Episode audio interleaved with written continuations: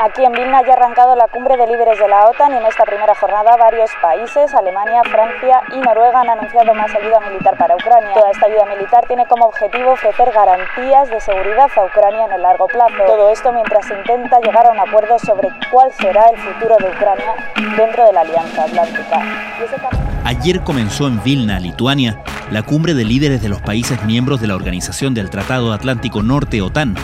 Como sucedió el año pasado en Madrid, la reunión está marcada por la guerra en Ucrania.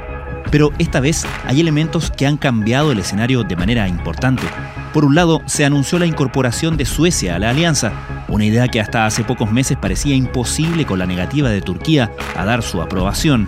Ahora, Turquía cambió su posición tras negociar asuntos relacionados con su proceso de incorporación a la Unión Europea y la adquisición de armamentos. Con la incorporación de Suecia, la pesadilla de Vladimir Putin, que a su vez fue su argumento para invadir Ucrania, se materializa. Rusia enfrenta ahora a una alianza fortalecida. Existe un apoyo generalizado a una posible adhesión de Kiev. La fecha es otra cosa muy distinta. Quien ha manifestado su decepción por el curso actual de las cosas ha sido el presidente ucraniano Volodymyr Zelensky, quien esperaba que su país fuera incorporado a la OTAN y se encontró con promesas condicionadas al término de la guerra. Sin embargo, tan decepcionado no puede estar, considerando que sí ha recibido importantes anuncios de mayores contribuciones de las potencias a su arsenal en medio de su contraofensiva contra las fuerzas de ocupación rusas. Esto incluye las polémicas bombas de racimo que Estados Unidos prometió entregarle. ¿Qué puede esperarse de esta cumbre de la OTAN en tiempos de guerra? Hoy conversamos al respecto con Juan Pablo Toro, director ejecutivo del think tank Athena Lab. Desde la redacción de La Tercera, esto es Crónica Estéreo. Cada historia tiene un sonido. Soy Francisco Aravena. Es miércoles 12 de julio. Esta cumbre de la OTAN, primero que nada, una cumbre que ocurre cuando hay una guerra de por medio en la frontera de la OTAN, o hoy día o muy cerca de la OTAN, y en la guerra de Rusia contra Ucrania. Entonces, cualquier decisión que se tome está relacionada con ese conflicto. La OTAN ha prestado un apoyo indirecto al gobierno ucraniano en su guerra para contener la invasión rusa. Y aparte está también la adhesión de posibles socios, ya se despejó el camino para Suecia que estaba bloqueado por Turquía. Y también está la transferencia de armas de países de la OTAN a Ucrania para continuar con el esfuerzo bélico y, poder contener la, la invasión rusa y recuperar territorio, que es lo más importante. Sí, así es. Quedan solamente Turquía y Hungría por ratificar esa adhesión de Suecia. Los dos países han asegurado que lo van a hacer lo antes posible después de que Turquía levantara anoche el veto y lo hiciera a cambio de más cooperación en materia de seguridad y lucha contra el terrorismo, a cambio de apoyo a la hora de revisar. Una de las noticias más destacadas de la, de la cumbre ha sido justamente el cambio de opinión de Turquía que decidió apoyar la idea de la incorporación a Suecia a la OTAN y con ello también arrastrando a Hungría, que, se sabe que, vota siguiendo a, Turquía y que la OTAN necesita la unanimidad del acuerdo de, los países miembros para incorporar nuevos socios. Se ha especulado sobre cuánto costó, de alguna manera, por decirlo de alguna manera, el lograr el apoyo de Turquía. Eh, ¿Qué consecuencias crees tú que puede tener esta negociación que dio pie a que Turquía se allanara al ingreso de Suecia? Bueno, Turquía es una pieza fundamental para la OTAN y, desde ese país se han lanzado muchas operaciones hacia Medio Oriente ocupando justamente bases turcas y esa cercanía que tiene. Y hoy día Turquía está en un lugar privilegiado para tener una posición respecto al conflicto porque uno está facilitando la salida de grano desde Ucrania y, con ello posibilitando que varios países que están sin acceso a esos granos hoy día tengan alimentos, eh, sobre todo en África.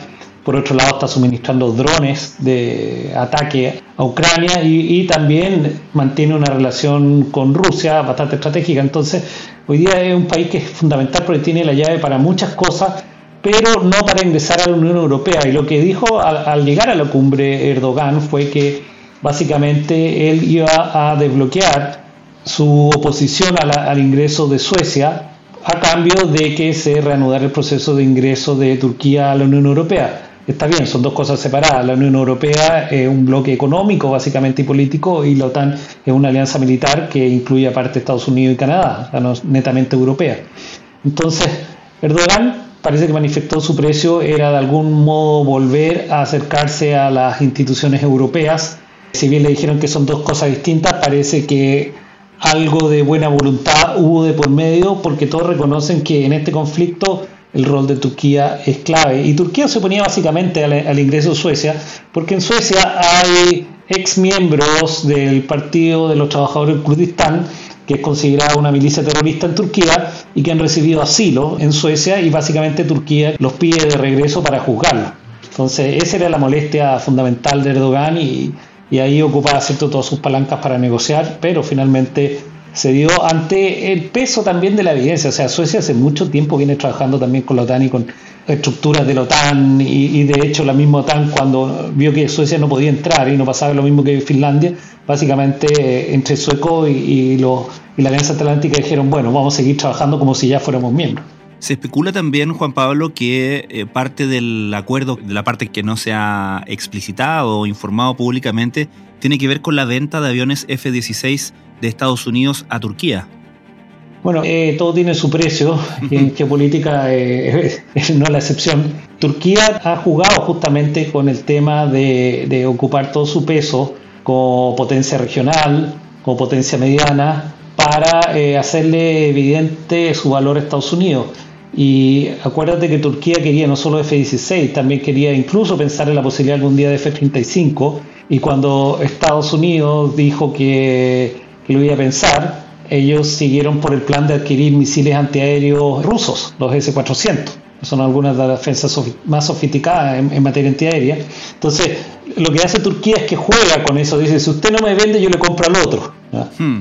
Entonces, Estados Unidos dice, un momento, usted es un aliado de la OTAN, entonces le conviene seguir en el fondo ligado a nuestra estructura de seguridad y defensa y si usted quiere F-16, lo podemos pensar. De hecho, ya le hemos vendido F-16 un montón de material, desde submarinos alemanes a, fragatas de otros de otros orígenes que tiene hoy día Turquía, entonces nos interesa que siga siendo un ejército aliado y, no se cargue a la órbita rusa, independiente que usted tenga una industria de defensa propia que cada vez más próspera. Con Finland as uh, a full-fledged member of the alliance and uh, we look forward to welcoming Sweden as a full member of the alliance based on the agreement I reached uh, last night uh, with President Erdogan and uh, Prime Minister Kristersson. ¿Podemos leer, Juan Pablo, en este cambio de posición de Turquía, aún con todas las negociaciones que estamos comentando que tomaron lugar, podemos creer que también juega un rol la percibida debilidad de Vladimir Putin después de, la levantada del grupo Wagner hace un par de semanas? Sí, sin duda. Bueno, hay, varios elementos que se conjugan. Acuerda que Erdogan estuvo en medio de un proceso electoral. Claro. Y lo ganó, entonces también tenía que obviamente manejar todas sus posiciones en clave interna.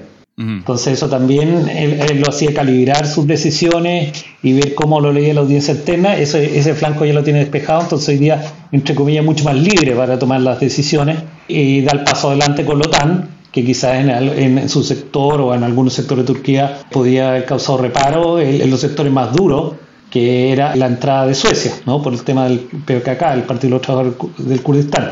Eso ya está despejado, hoy día Erdogan puede maniobrar por ese lado. Por otro lado, evidentemente, Putin, Putin está más débil, no controla toda Rusia, no parece ser un Estado monolítico, hay fuerzas internas adversas y el levantamiento de Prigozhin mostró que evidentemente si hay una fuerza militar que puede avanzar 800 kilómetros dentro de la misma Rusia sin ser detenida, Putin no es el líder todopoderoso que aparentaba ser, en cambio Erdogan sí está fortalecido tras la última elección y ahí juega su juego de poder. O sea, turco y ruso han jugado este juego de poder desde hace siglos, hace siglos. Entonces, se trata de, una relación muy sofisticada, con guerra de por medio, con cuentas pendientes, con influencia geopolítica en el Mar Negro. Entonces ahí eh, cada uno va desplazando ciertos sus alfiles y, peones y, ocupando sus posiciones de poder relativos, si está más fuerte o más débil y eso depende de la coyuntura también. La cumbre de la OTAN está en marcha con los líderes reunidos en Vilna, capital de Lituania. En los próximos días, la OTAN pretende demostrar a Rusia que está unida y que apoyará a Ucrania a largo plazo. Respecto de la incorporación de Suecia, eh, como tú dices, es algo que, una, una idea que se venía trabajando desde hacía tiempo, ahora se ve que va a ser finalmente posible Pero independientemente de lo anunciado que hubiera estado ese plan de incorporar a Suecia, es una señal potente para Vladimir Putin, ¿o no? Sí, o sea, tiene, tiene muchos aspectos. Uno, primero que nada, si uno de los factores de Putin para lanzar la guerra, la invasión contra Ucrania era básicamente contener la expansión de la OTAN, bueno, aquí la verdad que ha fracasado doblemente porque no solo Suecia, sino también Finlandia han ingresado a la OTAN y hoy día la OTAN es una organización más grande. Entonces extendió su frontera básicamente con Rusia a través de los más los 1.300, 1.400 kilómetros que tiene Finlandia y también los kilómetros que tiene Suecia hacia el norte. Y por otro lado, todo lo que es el mar Báltico, al cual Rusia sale desde San Petersburgo, básicamente está convertido en un lago de la OTAN. Entonces, es un lago, o sea, es imposible para Rusia salir del, Báltico sin pasar por, todos los países de la OTAN que lo rodeen.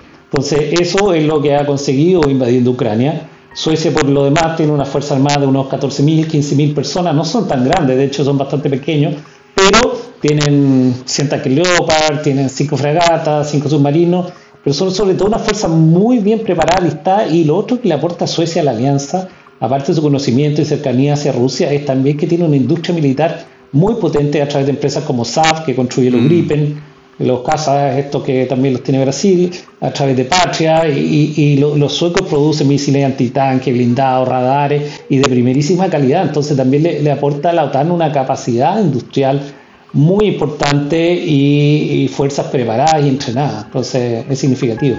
For 500 days, Moscow has brought... Durante 500 días, Moscú ha traído muerte y destrucción al corazón de Europa. Seeking to destroy... Después de más de 500 días de la guerra en el interior de Ucrania, el presidente Joe Biden aseguró a CNN que él se opone a que Ucrania pueda pasar a integrar ahora la alianza atlántica de la OTAN. It seems there is no readiness neither to invite Ukraine to NATO nor to make it a member of the alliance. Además de apoyar a Ucrania, en la agenda figura un plan con respecto a Rusia. Se dice que los aliados de la OTAN ya han llegado a un acuerdo sobre los planes de defensa que detallan cómo respondería la alianza a un ataque ruso.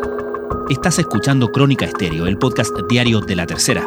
Hoy, Juan Pablo Toro, director del think tank Athena Lab, comenta la relevancia de la cumbre de los líderes de la OTAN que se celebra esta semana en Lituania. Ahora, respecto de la petición de Ucrania de ser incorporado a la OTAN, se ha dicho que eso no va a ser posible mientras la guerra esté en curso. El propio presidente Joe Biden marcó el punto de que si se incorporara ahora a la OTAN a Ucrania significaría que un país de la OTAN está siendo invadido y por lo tanto los otros países estarían en una suerte de obligación de involucrarse más directamente, más frontalmente en la guerra con Rusia, ¿no? ¿Es esa la, razón de fondo que evita que Ucrania en este momento sea incorporada o hay más factores que están eh, pesando ahí? Bueno, hay, varios factores, efectivamente, que tú mencionas, que, que tiene que ver con el, el, artículo 5 de seguridad colectiva, es decir, que si un país aliado es atacado, los demás tienen que reaccionar en contra y en ese sentido ser miembro uno que está bajo ataque o invadido obligaría a la alianza a generar, a generar una reacción militar inmediata y, no hay piso para eso, ¿no? hay piso para eso. Pero también hay que tener en cuenta que uno de los principales piedras de tope que tenía Rusia hacia la OTAN era la posible incorporación de Ucrania, o sea, con en el fondo, Rusia, sin, sin tener Ucrania en su órbita, Rusia deja de ser un imperio y se convierte en un país o, un post-imperio. ¿no? Rusia tiene una actitud muy post-imperial y para eso necesita tener una Bielorrusia y una Ucrania bien alineada. Hoy ya tiene Bielorrusia, pero no Ucrania. Y obviamente la incorporación posible de Ucrania a la OTAN era eh, derribar todos sus planes postimperiales, ¿no? la, reconstrucción de la Gran Rusia o la Nueva Rusia, que tienen esto, todo lo que, que ha aprendido de estos ideólogos ciertos nacionalistas rusos que, que, ven, quieren recuperar un estatus de Rusia en, en la escena internacional como lo tuvo antiguamente la Unión Soviética o la Rusia imperial. Entonces, eso es muy complicado y bueno, por lo mismo, también la alianza dice que si efectivamente se ingresara Ucrania en este momento, también Rusia podría escalar su guerra. Y tampoco se trata de generar una respuesta aún mm. más fuerte rusa. Entonces también ahí hay un cálculo del efecto que, podría tener en Rusia un ingreso de la OTAN en estas circunstancias. Quizás más adelante cuando Rusia esté más debilitada y lo otro que el conflicto está en desarrollo, no está resuelto. Antes de la reunión de la OTAN, Moscú ha advertido de que la entrada de Ucrania en la OTAN se consideraría un peligro para Rusia. Un portavoz del Kremlin aseguró que respondería con lo que definió como una reacción bastante comprensible y firme por parte de Rusia. Sí, cuando se anuncian mayores contribuciones de las potencias en términos de armamentos a Ucrania, contribuciones tan significativas como misiles de largo alcance o como las bombas de racimo tan controversiales, por cierto, en el, ámbito eh, internacional de los consensos de la, de la carrera armamentista, eh, bombas de racimo desde Estados Unidos a Ucrania. ¿Eso no, no arriesga una provocación mayor a Rusia en ese sentido? Bueno, la verdad es que si, si vemos las, incluso las imágenes que hemos visto, Rusia ya ha hecho todo el daño posible contra blancos civiles y ha demolido todo lo que puede demoler. O sea, Rusia hace mucho tiempo está en una guerra de desgaste o de atrición, como se llama, de básicamente destruir todo lo que esté a su paso y se presente como un obstáculo. Ahora, Ucrania, ¿por qué apela al uso de, de, estas municiones, cierto, de racimo, que pueden ser lanzadas desde aviones o desde eh, eh, morteros o piezas de artillería?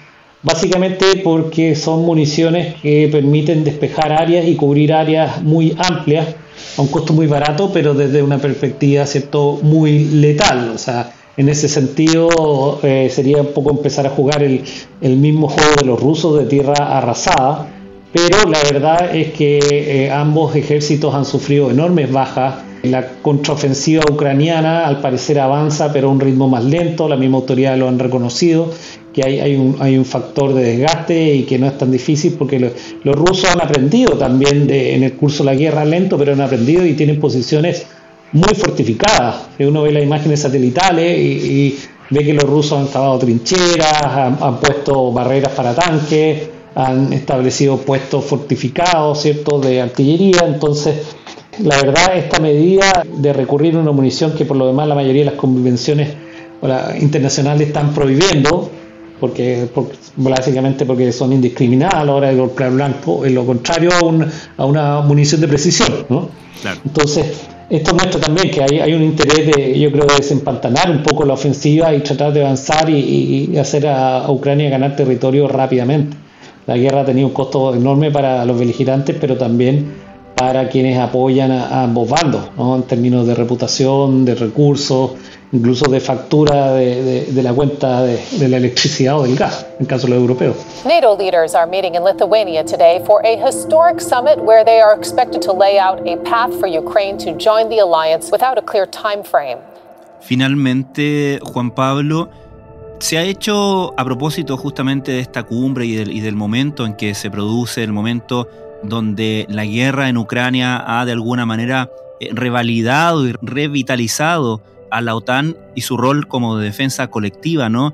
Ha parecido darle más sentido a una alianza que parecía haber perdido un poco el sentido después del colapso de la Unión Soviética después del año 89 si tuviéramos que proyectar un poco qué va a pasar con esta alianza, la OTAN, tan fortalecida, tan eh, armada en ese sentido, tan expandida, después de que se acabe la guerra en Ucrania, como sea que se acabe, ¿qué rol crees tú que le va a quedar a la alianza del Tratado Atlántico Norte?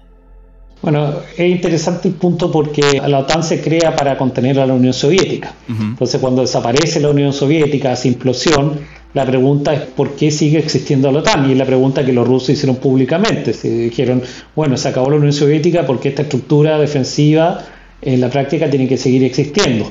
La OTAN después se inventó roles y por supuesto cuando fue toda la guerra global contra el terrorismo, la OTAN consideró el, atentado, los atentados en Estados Unidos del, 11 de septiembre como un acto de guerra y, estuvo presente en Afganistán, por ejemplo. Mm. Entonces, la OTAN se sabido reinventar, pero efectivamente, si recordamos que hace unos dos, tres años, yo creo, eh, Macron en una entrevista de Economist habló que la OTAN estaba con muerte cerebral, la desahució prácticamente.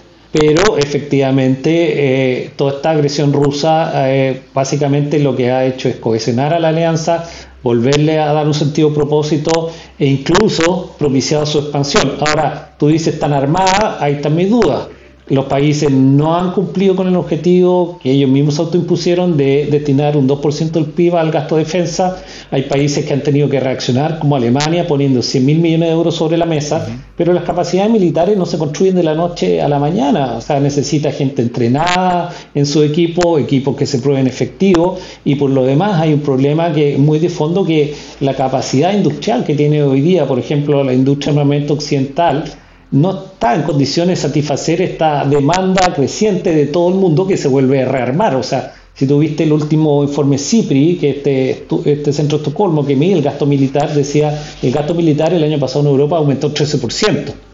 Entonces ahí se están comprando stocks, cosas que están pedidas, se están acelerando, pero va a poder ampliarse la industria militar como se amplió con guerras como la Segunda Guerra Mundial o Guerra de Corea, ¿cierto? esfuerzos militares durante la Guerra Fría, eso está en duda.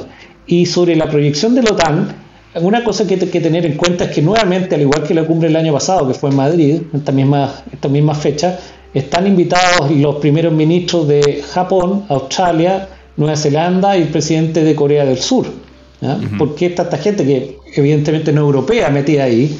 Es porque efectivamente esto nos habla de que la OTAN está viendo que el teatro del Euroatlántico con el Teatro del Indo-Pacífico están conectados. Rusia tiene salida al Pacífico y su principal o único aliado hoy día es China, ¿cierto?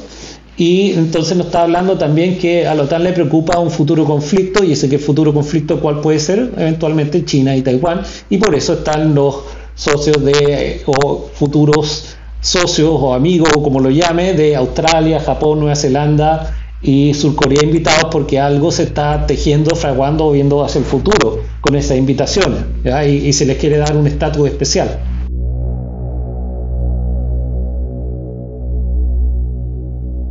Juan Pablo Toro, muchísimas gracias por esta conversación con Crónica Estéreo. Muchas gracias a ti, Francisco.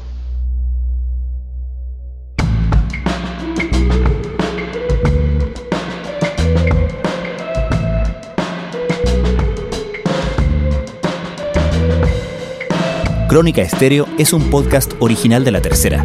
La edición y conducción es de quien les habla, Francisco Aravena. El diseño y postproducción de sonido son de Michel Poblete. Nuestro tema principal es Say Again de Citadel. Escucha todos nuestros episodios en Spotify o en tu plataforma favorita de podcast y en latercera.com. Nos encontramos mañana en una nueva entrega de Crónica Estéreo. Cada historia tiene un sonido el podcast diario de la tercera.